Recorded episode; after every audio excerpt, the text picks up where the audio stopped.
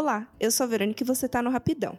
Hoje vamos atender a nossa ouvinte querida Angela Aline, do arroba 143, que pediu dicas de cama aposta. Isso mesmo, não é mesa aposta, é cama aposta.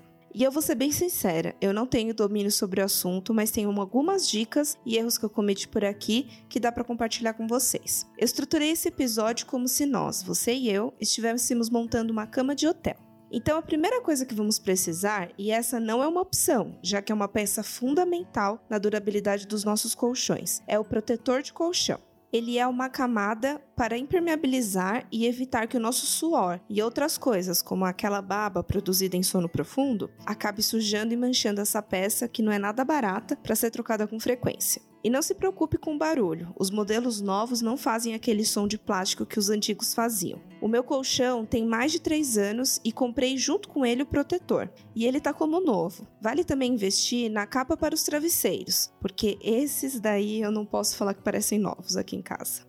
Bom, agora vamos falar de uma camada extra de conforto para alcançar aquela cama de hotel dos sonhos, que é o Pillow Top. Ele é como se fosse um segundo protetor, mas ao invés de proteger, ele adiciona mais uma camada de fofura para o seu colchão. Você encontra em diversos materiais o seu enchimento, que vai desde fibra siliconada até pluma de ganso. Ele é o grande responsável para você ter aquela cama que abraça quando você dorme. Agora, finalmente, vamos falar sobre os jogos de lençol.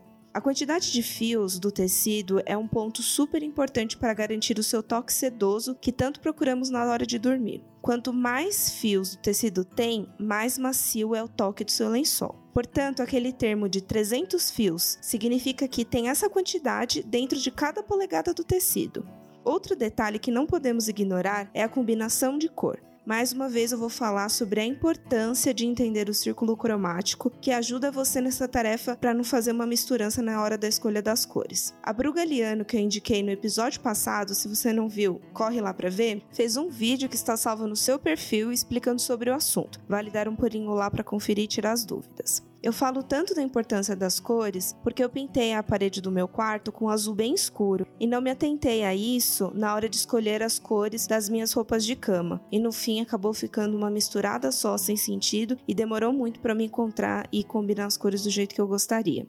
Caso você esteja na fase de montar um enxoval, eu indico você começar com três jogos de lençol. Acho que essa quantidade é mais que necessária. E ainda se você ficar atenta e comprar cores que conversem entre si, a combinação entre os jogos é infinita. E agora vamos para a próxima camada. Dentre as opções, nós temos a colcha, o cobre-leito, o edredom e o duvet. A coxa e o cobre-leito são parecidos de aparência, mas eles têm algumas diferenças significativas entre eles. A coxa normalmente é feita de uma maneira mais artesanal, não possui dupla face e o seu tamanho é mais curto. Ideal para quem tem camas de madeira ou de ferro, que gosta de mostrar as laterais e a frente dela. Já o cobre-leito possui dupla face, possibilitando usar os dois lados e também fazer a dobra. O seu caimento vai até o chão. Ele é um pouco mais fino que o edredom e é ideal para usar em dias quentes. Já o edredom tem um enchimento que também é de poliéster e é mais grosso. E quanto mais grosso ele for, melhor e mais a sensação de conforto ele passa. Agora vamos falar sobre o duvet. Ele é basicamente um enchimento para edredom. A vantagem, além do seu conforto e temperatura, que é ideal para dias bem frios, é que você pode comprar diversas capas diferentes e na hora de lavar é só retirá-las, preservando assim o seu enchimento. O seu preço é um pouco mais caro, mas considere isso como um investimento, já que a durabilidade é superior a todos os outros.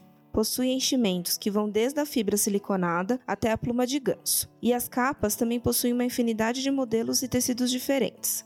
Por último, temos as peseiras. Elas são aquele detalhe a mais na hora de alcançar a cama mais aconchegante possível. Pode ser uma peseira própria, feita em tricô, tecidos matelados e até lã de merino, que é o meu sonho de princesa. Ou então você pode fazer apenas com uma mantinha de microfibra bem afofada nos pés da cama. Quanto aos travesseiros, eu vou deixar para falar sobre eles num episódio mais detalhado. Bom, essas foram as dicas de hoje. Agora vai lá no Instagram do Rapidão Podcast que eu vou postar a foto da minha cama essa semana, que tem alguns dos detalhes que eu falei aqui nesse episódio. Se tiver alguma dica, crítica ou sugestão, é só mandar um e-mail pra gente no rapidãopodcast@gmail.com. Até semana que vem. Tchau.